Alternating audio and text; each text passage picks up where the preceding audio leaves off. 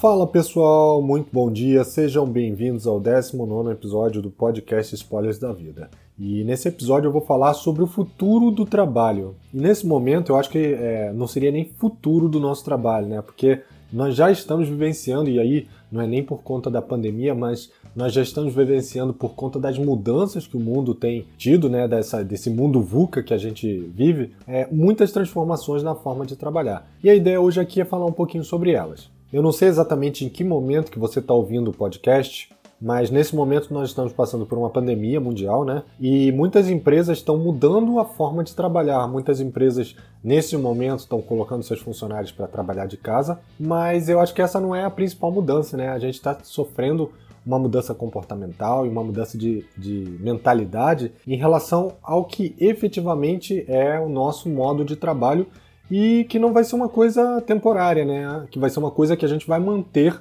principalmente algumas mudanças dessa, né? Vão se manter ao longo do tempo para poder acompanhar, inclusive, as mudanças de tecnologia, o que, que vai ser a forma de trabalhar daqui para frente. Bem, em 2014, um escritor americano chamado Jacob Morgan escreveu um livro falando sobre quais seriam as características do trabalho do futuro. E eu vou falar algumas delas aqui, são 11 se eu não me engano ao total, e eu vou falar um pouco sobre cada uma delas e a minha opinião do que nós estamos vivendo em relação às previsões dele e do que eu imagino daqui para frente, como essa mudança vai impactar no nosso, no nosso futuro. A primeira mudança que apareceu é, é, o horário de trabalho. Né? Nós estávamos acostumados a trabalhar de 9 às 18, isso era muito comum, e a gente tinha aquela disponibilidade para os nossos clientes, para os nossos empregadores.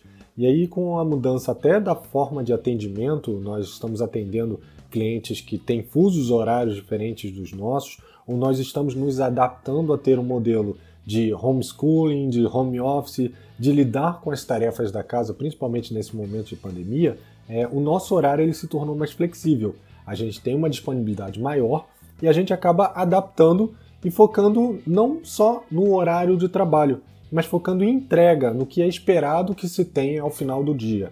Isso também tem uma grande relação com uma mudança que aconteceu, que é o seu escritório, o seu local de trabalho hoje em dia, ele pode ser em qualquer lugar. A gente está trabalhando de casa, mas tem pessoas que viajam e mantêm a rotina de trabalho onde quer que elas estejam, inclusive com fusos horários diferentes. Então a, a gente está mudando o nosso modelo de trabalho para se adaptar ao nosso estilo de vida, vamos dizer assim. Inclusive, pelo fato da gente não estar tá, é, no escritório, na companhia, a gente acaba não tendo um equipamento da companhia. Muitas pessoas usam aquele conceito, né? Bring your own device, é, use seu próprio dispositivo, que vai desde um computador pessoal até o próprio celular. Muitas pessoas não usam nem mais computador para trabalhar, elas utilizam o celular ou o tablet e, se for necessário projetar, fazer alguma coisa mais complexa, elas ligam o teclado, projetam no monitor. Isso daí é hoje em dia é a coisa mais simples de se fazer. Então, até aqui, as previsões dele, é, para mim, estão acontecendo já vinham acontecendo mesmo antes da pandemia.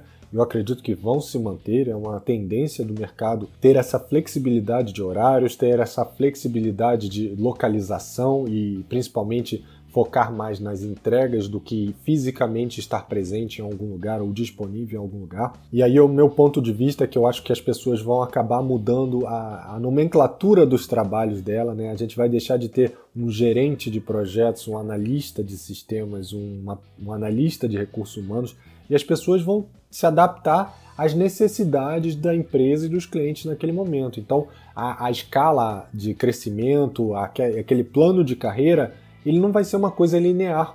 Eu acredito que a gente vai ter várias opções. Antigamente a gente ouvia falar da carreira em Y, né? Ah, o cara que vai para o lado mais técnico ou o cara que vai para o lado mais de gestão, o lado comportamental. Eu acho que hoje até quando a gente entra no, no, no, quesito de aprendizado de tecnologia, a gente pode ter N frentes, o cara que é técnico pode virar comercial, o cara que é comercial pode entender de tecnologia, pode virar recrutamento, enfim, acho que a gente acaba é, não tendo uma obrigatoriedade de seguir de forma linear com o que naquele momento passado a gente escolheu como faculdade. Além disso, eu acho que antigamente existia a questão de você, para subir na sua escala, você tinha que adquirir conhecimento e você tinha que ser o mais inteligente, o mais esperto, o que mais conhecia do negócio. E hoje em dia, reter esse conhecimento vai encontrar ao que se é esperado. Uma liderança ou alguma pessoa que quer crescer, ela tem que saber colaborar, ela tem que saber compartilhar informação, ela tem que fazer com que os outros cresçam. Então essa também é uma mudança, e isso é mais focado, obviamente, na liderança, né?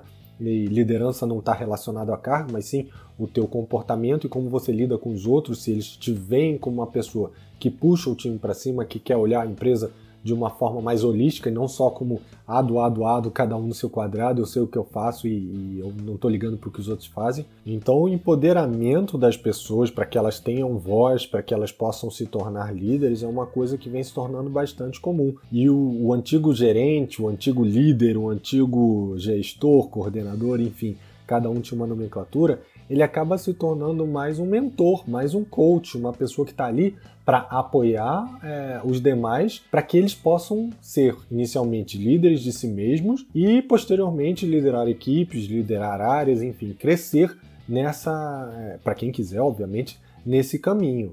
E aí eu concordo com ele, eu acho que faz todo sentido hoje em dia a gente está mudando né, de várias eras, eu acho que a gente está entrando na era do engajamento do profissional, eu vou falar no próximo podcast um pouquinho sobre isso, mas eu acho que a gente passou por momentos onde era comando e controle, a gente passou no momento onde era liderança servidora e a gente tentou passar para uma era da felicidade do colaborador e nem tudo isso se encaixava perfeitamente. E acho que agora a gente está entrando nessa era, né, que é o engajamento do profissional, entender é, o que é necessário para manter de forma desafiadora cada um dos profissionais dentro da tua área é, trabalhando. E aí a palavra feliz não é, acho que não, não caberia bem aqui. Eu traria como a palavra pleno, né? Trabalhar de forma plena. A felicidade ela tem momentos. Em alguns momentos você vai estar feliz ou satisfeito, em outros momentos você vai estar procurando desafios maiores. E eu acho que a plenitude ela está em viver esses dois momentos sem que isso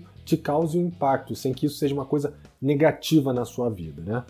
Um outro ponto que ele aborda era a forma como a tecnologia, é, como nós dependíamos da tecnologia. Né? Antigamente a comunicação basicamente era por e-mail ou por telefone, e hoje em dia o que a gente mais tem, e a gente está vendo nesse momento de pandemia, são é, plataformas colaborativas, desde aprendizagem, comunicação, é, whiteboard, ou seja, a gente saiu daquela dependência de uma única tecnologia para um conjunto e aí eu não diria de tecnologias, mas de plataformas que suportam toda essa interação que a gente tem hoje em dia, independente se ela é presencial ou não. E antigamente a gente também tinha um foco né, do aprendizado, do, não vou nem dizer do aprendizado, mas do conhecimento. A gente terminava a faculdade, ia para uma pós-graduação, fazia um mestrado, fazia um doutorado, ou fazia um MBA, ou fazia uma especialização. Eram pequenas caixas fechadas que a gente acabava entrando para evoluir na carreira, né?